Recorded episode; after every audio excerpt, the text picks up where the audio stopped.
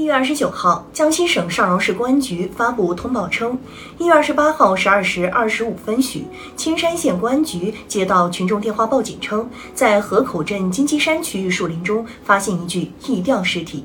公安机关赶到现场勘查，发现死者衣着与二零二二年十月十四号致远中学学生胡某宇失踪时衣着一致。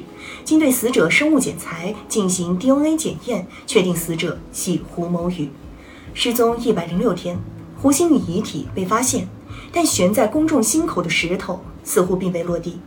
究其原因，从警方笔墨节俭的通报中可发现一个事实：胡鑫宇的遗体已被找到，但相关真相并未找到。笼罩在该事件上的疑云仍在，一些问号尚未拉直。应该说，警方通报的遣词造句极为谨慎。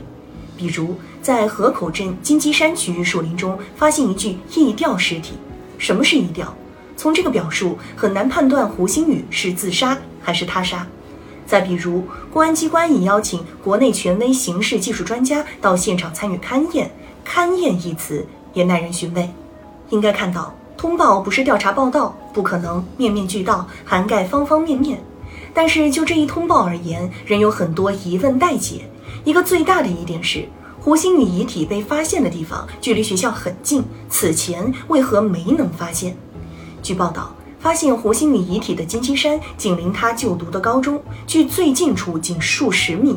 而此前，青山公安一月七号通报称，警方会同应急管理、消防救援、教体、城管等部门，联合平安义警、蓝天救援、绿洲救援等社会力量，搜索了学校南侧树林山岗约五百八十九亩，青山县至余干县信江河段约两百公里，丰福铁路沿线约二十二公里。走访了学校附近的两千二百三十八户居民、一百五十九家企业、九百五十一辆客货车的司机，全县二百二十六处庙宇道观、二十五家养老机构和一家救助站。如此地毯式排查，为何忽略了最不该忽略的金鸡山区域？据胡鑫宇家属表述，胡鑫宇遗体被发现的地带，搜救人员曾多次筛查搜救过，包括家属也去过。但并没有发现胡鑫宇的踪迹。那么问题来了，警方通报中所称发现胡鑫宇遗体的地方，是不是案发第一现场？距离事发三个多月，遗体是否严重腐化？而此前警犬未能嗅到哪个环节出了问题？此外，上饶市公安局发布的致网民朋友的一封信也谈到，千山县委县政府广泛发动村区干部、护山守林员和广大群众，在全县范围内开展了三轮搜寻工作。如此动员，参与搜寻的民众如此之多，搜索次数如此之多，都未能发现近在眼前的胡鑫宇遗体，令人困惑。公众关注胡鑫宇事件，是关注真相。也是关心一个年轻的生命，这两者是一体的。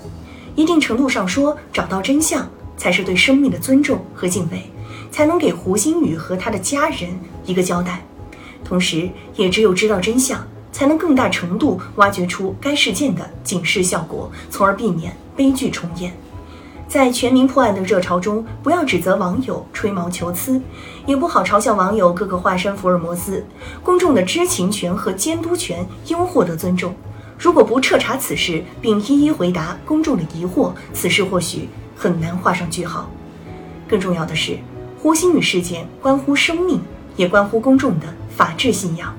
努力让人民群众在每一项执法活动、每一起案件办理中都能感受到社会公平正义。努力让人民群众在每一个司法案件中感受到公平正义，这是建设法治社会的应有之义。